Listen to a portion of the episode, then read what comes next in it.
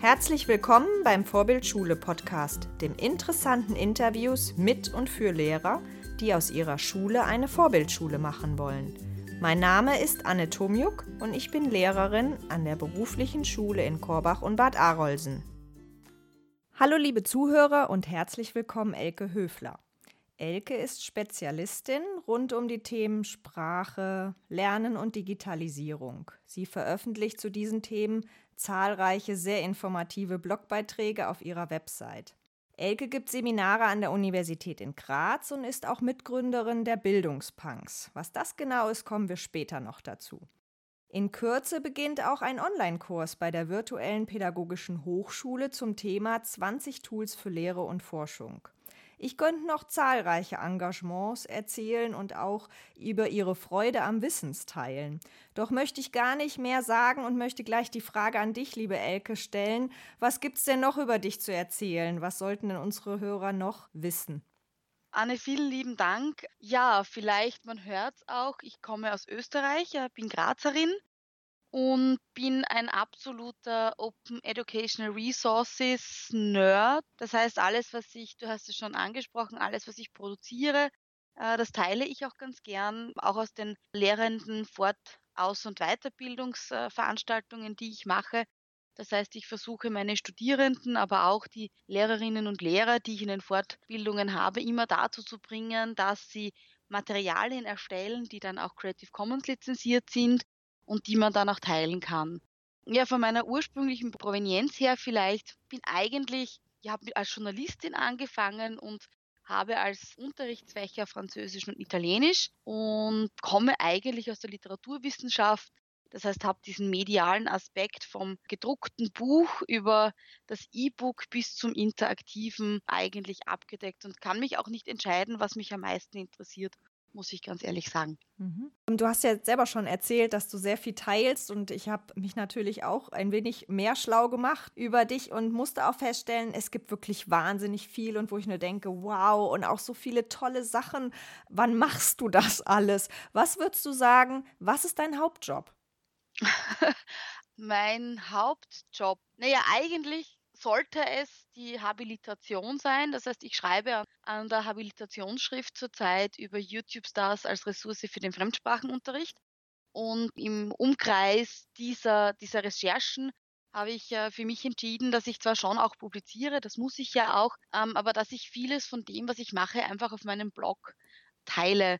Und ja, ich glaube, dass dieses Schreiben so mein Herzenshauptjob ist. Ähm, daneben allerdings wie du richtig schon gesagt hast, ähm, ich mache sehr viel im Bereich ja, Fortbildungen, äh, jetzt für die virtuelle pädagogische Hochschule, auch für andere pädagogische Hochschulen in Österreich, an der Universität Graz, an den Fachhochschulen in Burgenland und Eisenstadt ähm, und auch an der Donau-Universität Krems. Also ähm, ich mache da sehr, sehr viel. Ja, weil ich auch den, den Austausch so schätze und weil ich einfach merke, dass es was ganz was anderes ist, ob man mit Teilnehmerinnen und Teilnehmern einer pädagogischen Hochschule spricht oder einer Fachhochschule oder Studierenden, ob das im Master ist, ob das Bachelorstudierende sind. Äh, und das alles bereichert einfach ähm, auch den Blickwinkel, sodass man keine, keine Scheuklappen aufhat, sondern dass man wirklich ähm, auch aus, äh, mit offenen Augen äh, durch die Welt gehen kann. Mhm. Okay. Was würdest du denn sagen, ist dir das Wichtigste, deinen Lernenden näher zu bringen? Jedenfalls zwei Dinge, äh, nämlich zum einen, dass Fehler etwas sind, aus denen man lernen kann. Das heißt, wenn sie unterrichten, dass sie, dass sie Fehler der Schülerinnen und Schüler annehmen, dass sie den Schülerinnen und Schülern Feedback geben äh, und dass diese Fehler grundsätzlich etwas Gutes sind, außer sie bleiben.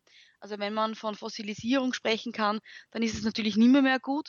Ähm, aber dass grundsätzlich ähm, es besser ist, wenn Schülerinnen und Schüler etwas ausprobieren, dabei Fehler machen, als wenn sie äh, immer nur das vorgefertigte Rezept herunterbeten und auswendig lernen, dass sie selbst zu ihren Fehlern stehen. Äh, wir sind alle, also aus der, aus der Sprachlehre jetzt vor allem heraus, wir sind alles keine Muttersprachlerinnen und Muttersprachler. Und selbst in meiner Muttersprache Deutsch mache ich wahnsinnig viele Fehler. Und warum sollte ich dann in der Fremdsprache absolut fehlerlos sprechen können? Ja, und dass sie keine Angst vor der Technik haben, mit der Technik immer etwas passieren kann, dass ein Tool ähm, nicht mehr funktioniert, dass das Internet nicht funktioniert, dass es einfach eines Plan B bedarf Und im Zuge dieses Plan B vielleicht das dritte, ähm, dass sie teilen, dass sie, wenn sie Unterrichtsmaterialien, also wenn man sich das Urheberrecht anschaut, da ist ja Deutschland nicht so ganz anders als Österreich, mhm. dann ähm, sind wir hier ganz ziemlich eingeschränkt. Und wenn jetzt äh, Lehrerinnen und Lehrer ähm, äh, mal schnell einen Arbeitsplatz suchen zu einem bestimmten Thema, äh, zu den Formen äh, einer Zeit zum Beispiel, äh, dann muss das nicht jeder Lehrer, jede Lehrerin neu erfinden, dieses, also das Rad quasi neu erfinden. Das hat sicher schon jemand anderes gemacht. Das heißt, äh, wenn ich auf so grundlegende Materialien zum Beispiel, wenn ich die tauschen und teilen kann, ähm, dann kann ich für meine Schülerinnen und Schüler ganz spezifische Materialien erstellen, dass sie die Zeit dafür nutzen, entweder ganz spezifisches zu erstellen oder aber mich wirklich auch um einzelne Bedürfnisse ganz besonders zu kümmern. Und ich glaube, das ist der, der Weg, dass man sagt, ähm, wenn ich Materialien mache, dann teile ich die auch weil dann bekomme ich auch von der Community wieder was zurück. Und dabei kriege ich halt oft zu hören, dass die eigenen Materialien nicht gut genug sind. Also Lehrerinnen und Lehrer haben so einen Perfektionsanspruch mhm. äh, oder so einen, einen hohen, also so quasi, als müssten sie jetzt ein, ein Schulbuch schreiben von, von höherer Qualität. Aber dabei geht es manchmal einfach nur um ein Arbeitsblatt oder um eine Idee, was man im Unterricht machen kann. Und ich denke, da, da müssen wir alle noch viel voneinander lernen oder können wir auch viel voneinander lernen. Und das versuche ich meinen Studierenden und meinen, also allen, die bei mir äh, Veranstaltungen besuchen, auch mitzugeben. Mhm. Ich habe auch die Erfahrung gemacht, wenn man teilt oder wenn man auch das vorhat zu teilen, geht man ganz anders an diese Unterrichtsvorbereitung ran, weil man sich viel mehr Gedanken macht, finde ich, und viel tiefer geht. Also ich finde das gerade ne, noch so ein schöner Nebeneffekt, dass man sagt, ich, ich bin noch mal wirklich ganz konkret und ganz genau und wenn ich, wenn ich es eben nicht weiß, dann frage ich eben auch mal die Community. Also es muss ja jetzt nicht heißen, dass ich immer nur das perfekte ähm, Preis gebe, aber eben dieses sich selber nochmal ähm, hinterfragen und nicht immer nur so auf Halbwissen beruhen und dann sagen, ach, reicht schon so ungefähr, sondern zu sagen, nee, reicht nicht. Ähm, warum sollten, wenn die anderen es wissen, warum, warum sollte ich nicht noch ein bisschen näher in mich hineinhorchen, beziehungsweise auch nochmal ähm, ein bisschen näher recherchieren? Das ist nämlich der, auch der Punkt. Also ich kann mir auch wertvoll, also diesen, diesen Blick von außen, der so wertvoll ist, äh, kann ich mir holen, weil vielleicht ist meine Unterrichtspraxis eine ganz besondere. Ich, ich, ich erkläre das immer am Beispiel, wenn ich äh, Französisch unterrichte und Arbeitsanweisungen gebe, dann weiß ich ganz genau, wo, wo ich diese Arbeitsanweisungen gelernt habe, nämlich von meinem Französischlehrer in der Schule damals. Und ich habe an der Uni nie wirklich so ein Seminar gehabt, wie man Arbeitsanweisungen anders geben kann. Das heißt, ich trage seine Tradition weiter. Und wenn ich aber von anderen egal ob das ein, ein, Hospitieren ist oder ob das ein Austausch auf Twitter oder Facebook oder per E-Mail oder im Blog, es ist egal, wo ich mich austausche oder auf einer Konferenz. Sobald ich diesen Blick auch von außen bekomme, kann ich mich weiterentwickeln. Ich meine, ich muss schon auch abwägen, passt das für mich oder passt das nicht. Ähm, aber es ist eine ganz wunderbare Möglichkeit, auch andere Dinge zu sehen, tiefer zu gehen natürlich und auch weil ich die Ressourcen habe und weil ich sicher bin, dass es dann, wenn da auch andere drüber geschaut haben, dass es einfach richtig ist, was ich mache und ja. dass es andere Aspekte vielleicht noch gibt, die mich dann vielleicht im Unterricht auch nicht überraschen, wenn Schülerinnen und Schüler was nachfragen, was für mich ganz logisch war, was andere also vorab schon nachfragen könnten. Also es ist, es ist sicher eine absolut viel tiefere Vorbereitung, viel intensivere und die erlaubt es mir dann ja auch wieder, um, umso intensiver und genauer meine Vorbereitung ist, umso, umso leichter kann ich irgendwie auch abgleiten davon, weil ich genau weiß, da kann ich wieder einsteigen, da komme ich wieder zurück, da möchte ich denn eigentlich hin. Und das finde ich schon sehr wertvoll. Ja. Ich würde gerne nochmal in deine Vergangenheit fragen, und zwar, was dich damals bewogen hat, überhaupt in die Lehre zu gehen.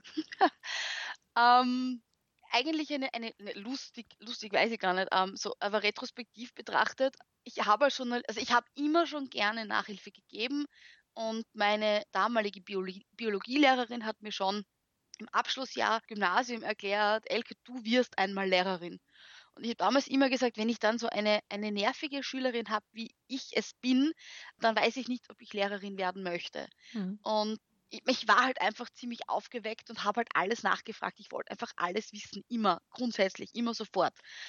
Ja, und dann habe ich schon hab die journalistische Laufbahn eingeschlagen und habe dann für mich gemerkt, ja, also eigentlich hätte ich doch gern irgendwie ein bisschen Freizeit, ein bisschen ein geregeltes Leben, äh, so Wochenende oder so. Und ähm, ja, ähm, habe mich dann entschieden, Lehramt zu studieren und suche jetzt den Fehler. ähm, ich verbringe jetzt halt die die Wochenenden nicht an irgendwelchen Veranstaltungen, sondern äh, korrigierend äh, zu Hause, aber auch ganz schön. okay. Ja, manchmal führen eben Irrwege auch zum Guten. Ja, ich mache es aber auch total gern. Also es ist, ich, ich habe das schon immer gern gemacht. Ähm, ich, ich hätte einfach nur, ich glaube, ich habe einfach, also dieses gleich nach der, nach der Matura äh, Lehramt zu studieren, dann mit 22, 23 fertig zu sein, dann in die Schule zu gehen.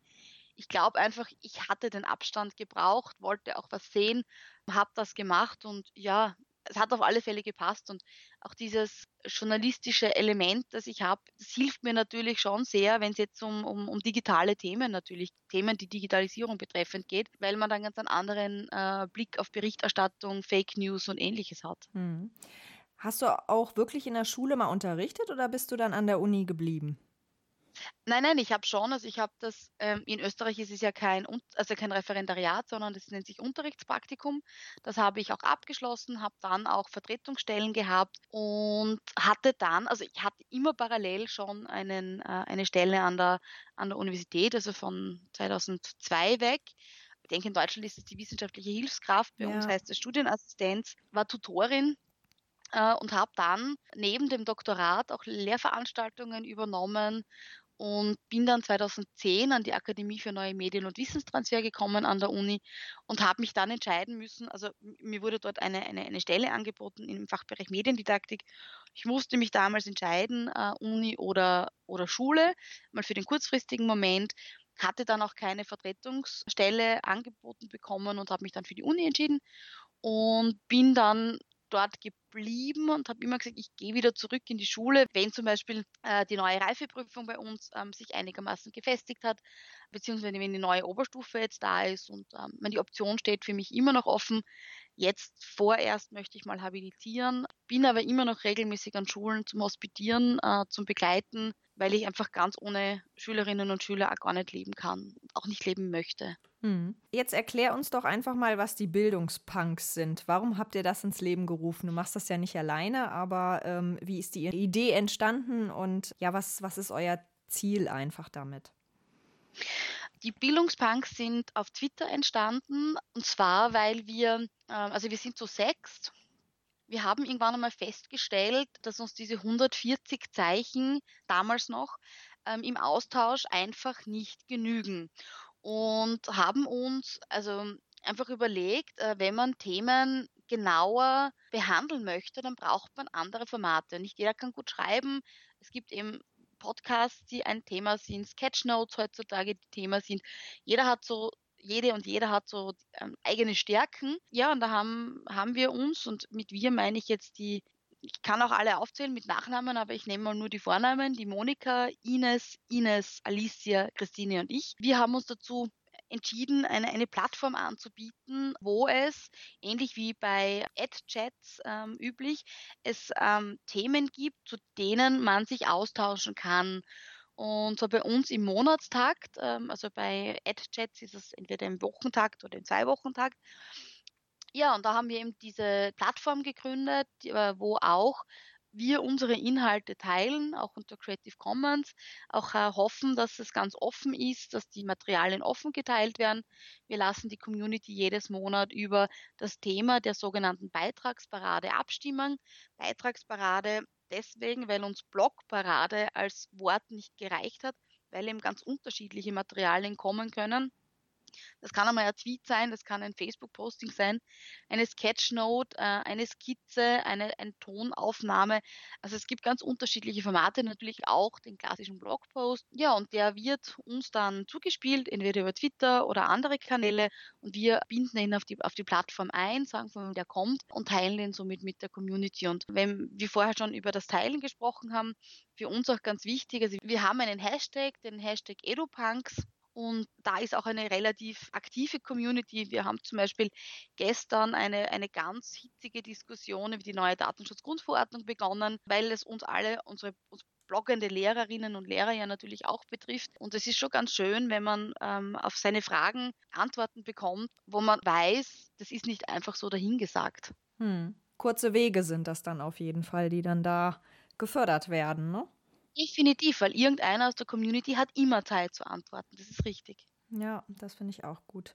Also wenn da jemand ähm, näher sich informieren möchte, sollte auf jeden Fall mal einfach bei Google Bildungspunks eingeben oder eben bei Twitter dann bei dem Hashtag gucken. Das ist auf jeden Fall sehr bereichernd, mache ich auch regelmäßig. Elke, lass uns mal ein bisschen visionär werden. Hast du eine Vision, wie Schulleben in zehn Jahren aussehen könnte? Visionen genug, ähm, aber auch genug Realismus, dass ich weiß, dass dieses gesamte Schulbildungssystem ein sehr träges ist, vom System her schon mal. Und wenn ich mir anschaue, Entwicklungen, wie sie zurzeit immer wieder zu sehen sind. Also zum Beispiel ähm, eine Toolverliebtheit, wo wenn ein Tool ähm, aufhört, plötzlich alle aufschreien. Ähm, wenn ein, ein Schulbuch etwas Neues herausgibt, man lieber sagt, nein, ich bleibe beim Alten, da kenne ich mich schon aus. Das sind so Entwicklungen, weiß ich nicht, ob in zehn Jahren wirklich groß etwas anders sein wird. Was ich mir wünsche für die Schule ist, dass wir in einer, das ist so mein Ansatz für Schule oder auch für Lehre ganz allgemein, dass wir in einem digital-analogen Kontext leben. Das heißt, wo das Digitale und das Analoge Hand in Hand gehen, gemeinsam, also gemeinsam Anwendung finden, äh, wo wir uns nicht dafür rechtfertigen, dass wir digitale Werkzeuge in der Lehre einsetzen, dass wir auch manchmal vielleicht Videos als Hausübung geben, die dann im Unterricht besprochen werden, wo wir nicht äh, unsere Methodik offenlegen müssen, nur weil wir etwas online machen möchten, wo wir flexibel auf die Lernenden eingehen können. Das fängt an bei flexibel gestalteten Lernräumen, wo man die Tische verschieben kann, wo es auch Steckdosen gibt für unterschiedliche Geräte und wo wir auf die Bedürfnisse der, der Lernerinnen und Lerner einfach besser eingehen können, was sicherlich zu einem Umdenken führen muss, auch in der Rolle der Lehrperson für den Lernprozess. Und ich glaube, dass wir da in, in zehn Jahren noch gar nicht so weit sind, wenn ich mir überlege, was vor zehn Jahren war. Also mein Unterrichtspraktikum ist jetzt zehn Jahre her und ich weiß, dass ich im schulischen Kontext, ähm, außer der Tatsache, dass mittlerweile, glaube ich, in der Schule, wo ich war, keine mehr mit dem Kassettenrekorder, sondern alle mit dem CD-Player herumlaufen, dass sich da nicht wirklich viel getan hat. Und wenn ich mir anschaue, die Art und Weise, wie unterrichtet wird, äh, vom Overhead 1 zu 1 auf den Beamer übertragen wurde, dann ist es einfach ein neues digitales Tool quasi, mit dem ich das Gleiche mache, was ich immer gemacht habe. Und ich weiß nicht, ob das, ähm, also wie das in zehn Jahren dann aussehen könnte, wenn wir in dieser Mentalität bleiben. Vor allem, wenn ich darüber nachdenke, dass die Lehramtsausbildung in sehr vielen Institutionen auch immer noch genau diesen Weg geht. Also es gibt natürlich Einzelne, die hier einen anderen Weg gehen, die Neues machen, die Innovatives ausprobieren. Das ist jetzt nicht, soll nicht wertend klingen, dass das Traditionelle schlecht ist. Ähm, aber es ist in der Lehramtsausbildung einfach sehr wenig Spielraum drinnen, sagen wir es so. Zumindest in Österreich ähm, habe ich da den Eindruck, dass es so ist. Und wenn diese äh, tradierten Werte weiter tradiert werden, so im Sinne von, haben wir immer schon so gemacht, also es ist so typisch österreichisch, haben wir immer schon so gemacht, ähm, hat funktioniert, machen wir weiter, dann weiß ich nicht, ob sich in, in einem Zehn-Jahres-Horizont äh, wirklich so viel verändern wird. Hm. Aber deine Studierenden, die du an der Uni Graz und an den anderen Hochschulen, die du vorhin genannt hast, sind das angehende Lehrer oder sind das ähm, andere Studenten? Das sind angehende Lehrer. Das Problem, das die dann haben, ist, dass sie zwar mit äh, innovativen Settings kommen und auch mit, mit Methoden. Äh, also wirklich, also wenn ich was meine Studierenden erstellen lasse, dann sind das Unterrichtsbausteine, wo es konkrete Methoden gibt. Also wir reflektieren nicht einfach irgendwelche Tools, aber es ist, man merkt dann, dass sie einfach an der Infrastruktur und an der Mentalität oftmals scheitern. Also äh, bei uns funktioniert das System zum Beispiel so, dass du im Unterrichtspraktikum eine äh, Mentorin, einen Mentor an die Seite gestellt bekommst und von ihm oder ihr auch betreut wirst. Und äh, wenn diese Person dann ähm, ein absolut Technik, ja, technophober Mensch ist, dann tust du dir als Junglehrer einfach schwer, ähm, hier wirklich neue Wege zu gehen und diese zu bestreiten. Du kämpfst mit dem System, mit der Umstellung und dann auch noch gegen den Mentor, die Mentorin anzukämpfen, ist natürlich schwierig. Heißt nicht, dass das der Regelfall ist, aber bin mit einigen Studierenden noch immer, also ehemaligen Studierenden noch immer in Kontakt und das ist das, was sie mir auch rückmelden und sie brauchen eine gewisse Zeit, um sich dann zu emanzipieren quasi, halten dann aber auch nicht mehr wirklich Fuß mit den neuesten Möglichkeiten. Das heißt, das, was in die Schule kommt, ist immer ein klein wenig veraltet, was jetzt nicht schlecht sein muss grundsätzlich. Man könnte auch sagen, es hat sich dann schon etabliert. Aber ähm, grundsätzlich, ähm, ja, der Weg geht in die richtige Richtung, aber das ist dadurch, dass es nicht in allen Lehramtsstudien äh, fix verankert ist, decken wir natürlich auch nicht alle Fächer ab. Und das ist, ähm, ist eine recht schwierige Situation. Wir haben bald ein neues Lehramt in Österreich. Also das hat jetzt schon gestartet, ist am, am Anlaufen in den ersten Semestern. Was äh, ist und neu? da sollte wir haben jetzt auf äh, Bachelor Master umgestellt Mhm. ähm, im Lehramt und haben dort eine, also nach dem, nach dem Bachelor können die Studierenden in die äh, sogenannte Induktionsphase gehen. Das heißt, äh, beginnen dort schon zu unterrichten und machen ihren Master, der sich dann auf die Besoldungsstufe bzw. Auf den, auf den Typ des Vertrags auswirkt, m, machen den dann berufsbegleitend mit. Das ist ein relativ ausgeklügeltes System, würde ich meinen. Aber wir haben jetzt nur Erfahrungen dieser Bachelorstudierenden, weil eben der Bachelor äh, erst angelaufen ist. Und innerhalb dieses Bachelorstudiums spielt dann auch die digitale Grundausbildung eine Rolle, beziehungsweise auch für die, für die neuen Lehrerinnen und Lehrer. Also da, da tut sich jetzt einiges und wir werden sehen, inwieweit das jetzt auch greift. Mhm. Aber da sind wir noch, das ist noch zu neu, als dass man da jetzt schon wirklich sagen kann, wie das jetzt genau aussieht, weil eben diese Dinge einfach noch nicht gelebt werden, weil eben, weil so neu. Hm. Wobei ich die Erfahrung mache, also ich bin noch gar nicht so lange in der Schule, weil ich vorher einfach woanders unterwegs war und bin seit fünf Jahren jetzt da und merke schon, der Leidensdruck wird eigentlich immer größer von allen Seiten, so von den Schülern her, von den Lehrern her und von den Eltern auch, wo ich denke, so lange kann das eigentlich in der Form gar nicht mehr weiterlaufen, weil der, wenn der jetzt so ansteigt, wie ich, wie ich meine zu bemerken in den letzten fünf Jahren, müsste eigentlich irgendwann mal so ein Ruck kommen, weil die Schüler sind total überfrachtet mit ähm, fachlichem Wissen, was sie als sinnlos ähm, bewerten, zumindest sehr viel von diesem ganzen, ähm, was sie fürs Abitur lernen müssen. Die Eltern sind überfordert irgendwie und kämpfen für ihre Schüler. Ähm, die Schüler rennen nach ihren Noten, ohne zu wissen, was sie überhaupt lernen. Und Lehrer, die doch eigentlich, zumindest unterstelle ich das und merke das auch in, in meinem Kollegium, dass doch, dass die Mehrheit doch auf jeden Fall gerne Lehrer ist und auch gerne den anderen was beibringt, ohne, ohne jetzt aufzuhören, selber zu lernen, aber äh, die halt was beibringt und dann eben auch sein Fach oder ihr Fach halt einfach mag. Und da klaffen so verschiedene Interessen aufeinander, wo ich denke, also irgendwann muss man doch zu der Erkenntnis kommen, wir haben jetzt alle nichts mehr davon. Das braucht aber einen massiven systemischen Wechsel. Und bis der greift, also ich, wie gesagt, ich glaube nicht, dass es innerhalb der nächsten zehn Jahre wirklich eine massive Änderung geben wird. Es wird immer mehr Schulen geben oder einzelne Personen, die, die noch stärker dahin arbeiten. Aber ich sehe es ja auch in meinem Kollegenkreis, dass sich viele, vor allem Lehrpersonen, daran zerreiben. Hm. Nicht durch das Lehren an sich, sondern durch diese durch diese Unzufriedenheit und diese Ohnmacht dem System gegenüber einfach auch quasi ins Burnout fallen. Wobei Ohnmacht des Systems, also wenn ich WLAN in der Schule möchte, dann muss ich das mitnehmen, ja, an gewissen Schulen. Damit Ja. muss ich leben oder eben nicht, weil ich kann jetzt die Sinnfrage stellen, wenn die Lehrerinnen und Lehrer immer ihr eigenes WLAN mithaben, warum sollten dann die Schulen überhaupt daran denken, eine, eine, eine WLAN-Verbindung quasi aufzusetzen oder ein flächendeckendes WLAN-Netz für die Schule aufzubauen? Also es ist, die Frage ist, ob sich da die Katze nicht in den Schwanz beißt, ja, und dahingehend frage ich mich, ob wir in zehn Jahren schon so weit sein werden. Der Leidensdruck ist da, die Notwendigkeit ist jedenfalls da, Ja. die Bereitschaft ist von einigen oder es werden immer Für mehr, auch da. Die, die sich konsequent weigern, sind aber aus meiner Erfahrung heraus nicht die, die kurz vor der Pension stehen, sondern die, die in einem guten Mittelalter sind. Und da haben wir dann sicher noch einiges zu tun. Hm. Also schreit eigentlich irgendwie so ein bisschen nach Alternativschulen. Äh, Ja, also jein. Also wir können aus Alternativschulen definitiv viel lernen. Ich glaube, was wir brauchen, ist, dass wir aufhören müssen, in einem Schubladendenken zu denken.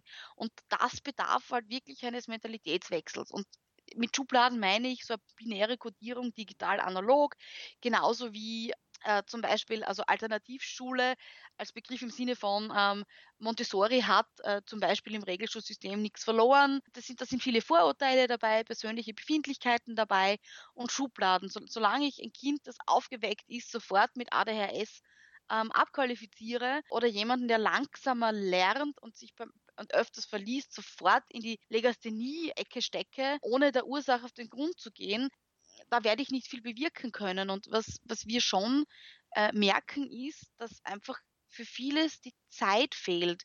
Und die Frage ist, ob die Zeit fehlt, weil wir sie uns nicht nehmen oder weil wir die Zeit nicht haben. Keine Frage, die ich beantworten kann. Mhm. Ähm, aber ich, ich merke schon, dass wir jetzt in, als Lehrpersonen äh, uns immer stärker um die Kinder als Kinder kümmern müssen, weil sie aufgrund gesellschaftlicher Veränderungen, persönlicher Entscheidungen von zu Hause weniger mitbekommen, als es früher der Fall war. Früher, es war nicht früher alles besser, so soll es jetzt nicht klingen, aber da, da, da war der Familienverbund größer, man hatte Ansprechpersonen in der Familie. Wenn man kein gutes Netzwerk um sich herum hat, dann, dann kann es mit der, mit der Kindererziehung durchaus schwierig sein. Wenn dann vieles davon mit in die Schule genommen wird und das Kind in der Schule die Aufmerksamkeit bekommt, die es sonst gerne hätte, stellt das den, Lehr, äh, den Lehrer, die Lehrerin auch vor neue Aufgaben mhm. und ein neues Rollenverständnis. Und, äh, und da müssen wir angreifen. Und was schon auch der Fall ist, ähm, du hast es vorhin kurz angesprochen, wenn ich, wenn ich mir anschaue, dass unsere Schülerinnen und Schüler ähm, sich keine Fehler machen trauen, weil sie Training to the Test gewohnt sind, ja. weil sie auf Formate hingedrillt werden. Wir haben die standardisierte Reifeprüfung in Österreich, die uns, die uns wirklich ähm, also in der Sprache, muss ich ganz, ganz ehrlich sagen, wahnsinnig einschränkt, viel Flexibilität wegnimmt, dann muss ich schon sagen, also und auch wenn ich dann auf der Uni weiterschaue, dass die Studierenden äh, teilweise nur Multiple-Choice-Quizzes machen, dabei Bulimie lernen und im Grunde im Anschluss nichts mehr davon wissen, kein vernetztes Lernen betreiben, dann frage ich mich, ob das die richtige Richtung ist. Und da weiß ich nicht, wie sich das mit dem Leidensdruck jetzt alle im System Agierenden äh, zusammenspielt. Ähm, aber solange das System so ist, dass ich durch braves Auswendiglernen und Wiederbeten genauso, also vielleicht sogar mit besseren Noten durchkomme als jemand, der sich selbstständig Gedanken macht und dabei dann auch Fehler macht oder halt ähm, so diskursiv in eine andere Richtung geht, als die Lehrperson das gerne hätte oder sich erwartet hätte, dann stelle ich das System schon ein klein wenig in Frage. Ja. Und ich, alternative Schulen, ja, möglich, aber vielleicht auch einmal dran denken, was Schule denn eigentlich sein kann und nicht sagen, jetzt machen wir alles Stationenbetrieb und Gruppenarbeit oder äh, Frontalunterricht ist grundsätzlich schlecht, sondern mhm. eine gute Mischung aus allem zu leben, wo auch der Raum ist für Diskussionen, für den Austausch für das Teilen von Ideen, Informationen, Materialien. Mhm. Und umso früher wir unsere Schülerinnen und Schüler an dieses Teilen gewöhnen, umso leichter tun sich dann auch Lehrerinnen und Lehrer in der Ausbildung oder im Beruf, also all, allgemein im Beruf oder auch alle darüber hinaus. Ja? Also mhm. Also ich, ich denke, da ist noch einiges an Umdenken notwendig. Ja. Ja, interessante Sachen und auch ein bisschen deprimierend, aber ähm, ich denke mal, wenn man wenn man selber positiv bleibt und selber im Kleinen etwas bewirken kann, irgendwann muss das eine Wirkung haben auf das Große. Und du hattest vorhin den, den Faktor Zeit nochmal angesprochen, der ist bei mir so hängen geblieben, wo ich nur denke, eigentlich haben wir doch Zeit, mal ganz ehrlich. Wir werden immer älter. Wir, warum müssen die Schüler irgendwie immer kürzer in die Schule? Lass sie doch einfach länger in der Schule. Und, ähm, und warum müssen die so viel Faktenwissen lernen? Die sie nicht, was sie nicht gebrauchen können, nur unter dem Deckmantel, das gehört allge zur Allgemeinbildung. Ich denke mal, das ist doch eigentlich kein Lernen und Schule sollte für mich sagen doch mal ganz runtergebrochen, in der Schule muss man lernen zu lernen. Genau. Und diese Selbstständigkeit, dieses kritische Reflektieren, das sind die Dinge, die wir brauchen. Und ich, ich sehe das gar nicht so, also gar nicht so pessimistisch vielleicht oder, oder deprimierend, so wie du jetzt, also im, im, nach dem, nach dem, nach dem deprimierend. Ja, solange ähm, ich den Mut habe und ich meinen Weg gehe, so kann ich ein Beispiel sein. Die Herausforderung ist, dass wir das, was wir meinen, auch leben. Ja. Also ich kann nicht sagen, ich bin ein offener, teilender Mensch und teile dann meine Dinge in einer geschlossenen Lizenz, dass keiner was damit anfangen kann, als Beispiel. Ja? ja. Ich muss das Vorbild leben. Meine Studierenden wissen das mittlerweile, dass sie bei mir Fehler machen dürfen. Sie wissen ganz genau, wo sie Fehler machen dürfen. Sie bekommen von mir keine klaren Vorgaben. Sie kriegen zwar die Rahmenbedingungen für ihre Abschlussarbeit, wie lang das sein soll. Ich lasse ihnen das Thema äh, meist frei. Wenn sie Unterrichtsbausteine machen, dann wissen sie auch, welchen Umfang das ungefähr haben muss, in welche Richtung sie gehen, für welche Schulstufe. Das ist dann vollkommen egal. Also sie können auch sehr kreativ sein und die Beurteilung erfolgt nach einer, nach einer potenziellen Einsetzbarkeit in der Schule, beziehungsweise also ob, ob sich quasi an den Referenzrahmen und ähnliches richtet. Also es gibt dann ganz klare Parameter, wie das beurteilt ist und es ist auch alles transparent. Ich, manchmal scheitert es an der Transparenz, manchmal an der Authentizität manchmal an einem fehlenden Willen up-to-date zu bleiben oder in dieser, es hat jetzt eh schon immer funktioniert, ich bleibe dabei. Ähm, warum sollte ich mich ums Urheberrecht kümmern? Mich hat bis jetzt auch noch nie jemand erwischt. Das sind so, das sind so diese Fälle, ähm, ja, ich gehe mit gutem Beispiel voran, ich lebe das vor, ich lasse mich nicht, mich nicht unterkriegen, auch wenn von, von einigen Seiten vielleicht was kommt. Ich glaube, dann können wir auch das System durch eine positive Art und Weise auch ähm, ändern. Hm. Was uns nicht weiterhilft, ist darüber zu sempern und zu jammern und zu meckern, was denn so alles schlecht ist, sondern einmal sich auf die positiven Dinge zu konzentrieren und da anzusetzen und nicht immer nur sagen, ja, ich würde gern, aber ich kann nicht, weil, ja. ja. Also ich, das ist auch so eine, eine, eine Sache der Mentalität. Und ich weiß ja auch, dass Österreicherinnen und Österreicher äh, ganz gerne den Ruf haben, gerne zu jammern und zu meckern. Also, Ach nee, ich glaube nicht, dass das typisch österreichisch ist. Hier in Nordhessen ist das ähnlich, muss ich mal so sagen. Es ist halt, es macht ja auch mal Spaß. Kann ja auch jeder mal machen, ne? So dieses mal jammern und mal sich austauschen. Es verbindet ja auch irgendwie. Man so muss halt nur. Psychohygiene. Genau, man muss halt nur irgendwann aus dieser Schlaufe rauskommen und einfach sagen, nee, ich mache da jetzt nicht mehr mit. Das zieht mich runter und da gibt es ja nur viele Möglichkeiten, um sich einfach mit Menschen zu umgeben, die einem gut tun und nicht einen ständig runterziehen. Und da muss man aber selber bei sich anfangen und so, so, genau so rausgehen. So. Ja. Genau so. Du hast jetzt schon ganz viel erwähnt. Ich möchte dir trotzdem die Frage nochmal stellen. Hast du ein paar Tipps für angehende Lehrer oder Lehrerinnen, die jetzt vielleicht auch noch nicht so stark in dem digital-analogen Kontext unterwegs sind, um innovativer und kreativer zu werden? Sachen ausprobieren und mit den, also und den Schülerinnen und Schülern auch sagen, dass man es ausprobiert und dann ihr Feedback einholen. Also das ist für mich so einer, einer der Punkte, einfach dazu stehen, dass man etwas ausprobiert und nicht sagt, so ich habe das jetzt schon ewig oft gemacht, ich kann das alles. Also diese Offenheit ähm, hilft ganz, ganz stark. Das zweite ist, einfach sich auch den bestehenden Netzwerken einmal anschließen. Ob das jetzt auf Twitter ist, ob das eine Facebook-Gruppe ist, ob das eine äh, vor Ort eine Studierenden- oder Lehrendengruppe ist, da wirklich auch schauen, dass man aus dem Studium heraus seine Kontakte, seine Netzwerke pflegt und mit anderen Fachkolleginnen und Kollegen einfach im Austausch bleibt. Und ja, natürlich, es gibt einige Blogs, die man natürlich empfehlen kann, wo man einfach ähm, einen, einen, äh, mitlesen kann, an, du machst deinen Podcast und hilfst damit ähm, allen Lehrerinnen und Lehrern, äh, vermute ich, also nicht nur den, den Berufsanfängerinnen und Anfängern. Das heißt, ähm, einfach die Ressourcen, die vorhanden sind, ausnutzen, für sich überlegen, was möchte man machen, auch ein, etwas ausprobieren und dann verwerfen. Also vielleicht mit, keine Ahnung, mit dem Tablet nicht gerne unterrichtet, dann auch ruhig den Mut haben, zu sagen, ich habe es probiert, für mich ist das nichts, ich gehe einen anderen Weg und dabei und das ist jetzt vielleicht etwas, also vom digital-analogen, den analogen Bereich. Wenn ich eher der Typ für Dramapädagogik bin, dann soll ich das machen. Also authentisch bleiben und nicht unbedingt in eine Digitalisierungsschublade drängen lassen, wenn man was ganz was anderes viel, viel besser macht, weil man es auch viel, viel besser kann, wenn man sich wohler fühlt. Was aber nicht heißt, das Digitale dann komplett auszuschließen, sondern einfach den Mut haben zu sagen, ich mache ein bisschen und das aber mit vollstem Herzen, als ich probiere alles aus und, und mache das Ganze dann eigentlich nur mal halbherzig. So, das wären so meine mhm. Ansätze. Mhm.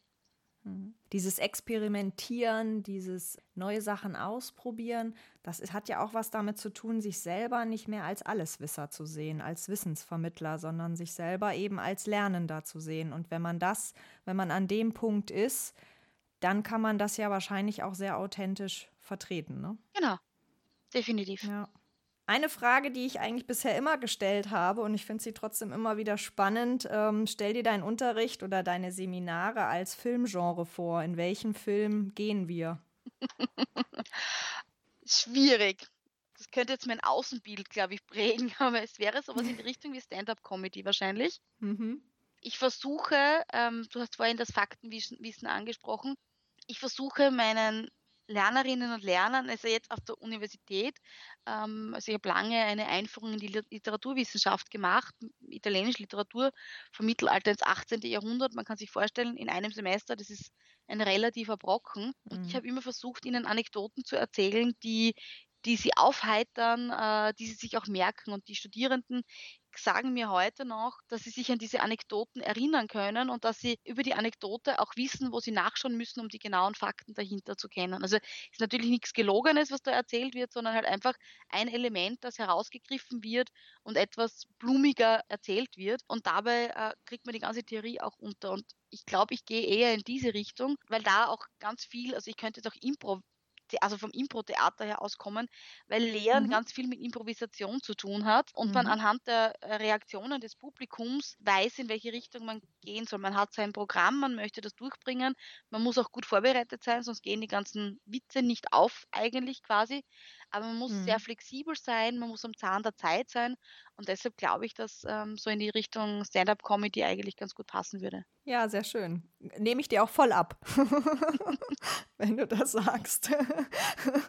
meine letzte Frage, na, meine, meine vorletzte Frage, ähm, nochmal zusammengefasst. Ich bin ja eigentlich, warum ich den Podcast ja auch mache, auf der Suche nach einer vorbildlichen Schule und äh, würde dir gerne auch die Frage stellen, was für dich eine vorbildliche Schule ist ganz allgemein gesprochen. Ähm, mhm.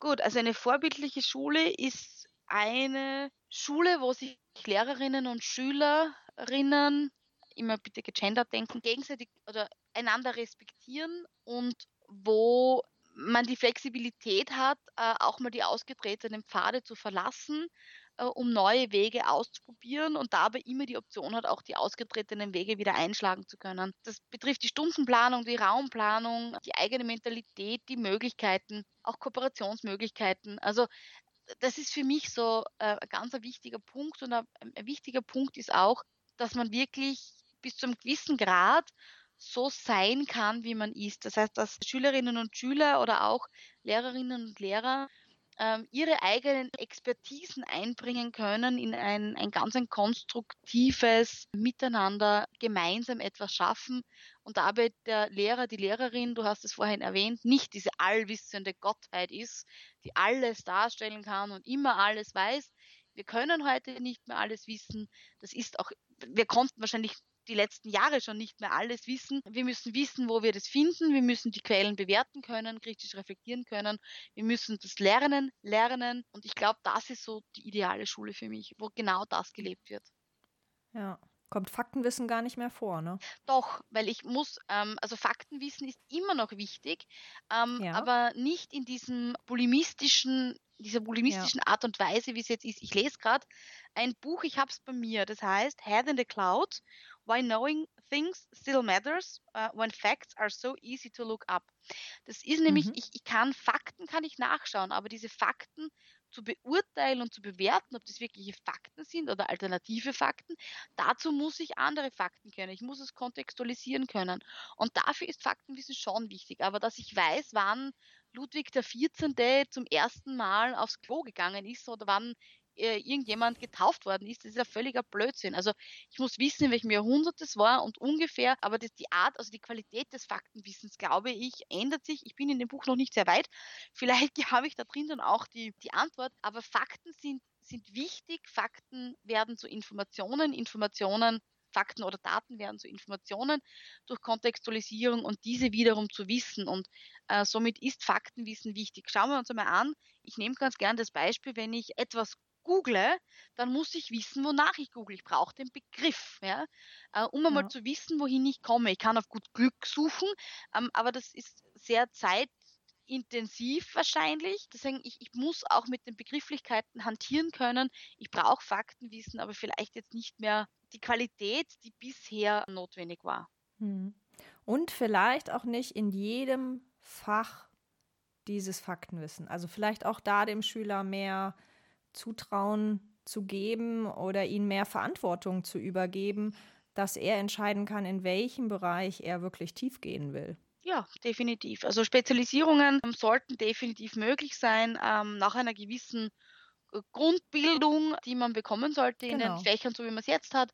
Wobei ähm, gewisse Fächer Pflicht sein sollten, so wie politische Bildung, Ethik, spielen schon eine gewisse Rolle bis zum, also fürs gesamte Leben eigentlich, nicht nur eigentlich. Und auch bei den Fremdsprachen, wenn ich die Formen nicht kann, tue ich mir später schwer in der Sprachproduktion. Das muss man schon so sehen. Aber ich glaube, dass es andere alternative Möglichkeiten gibt, die zu lernen, als das bloße Herunterbeten von Formen.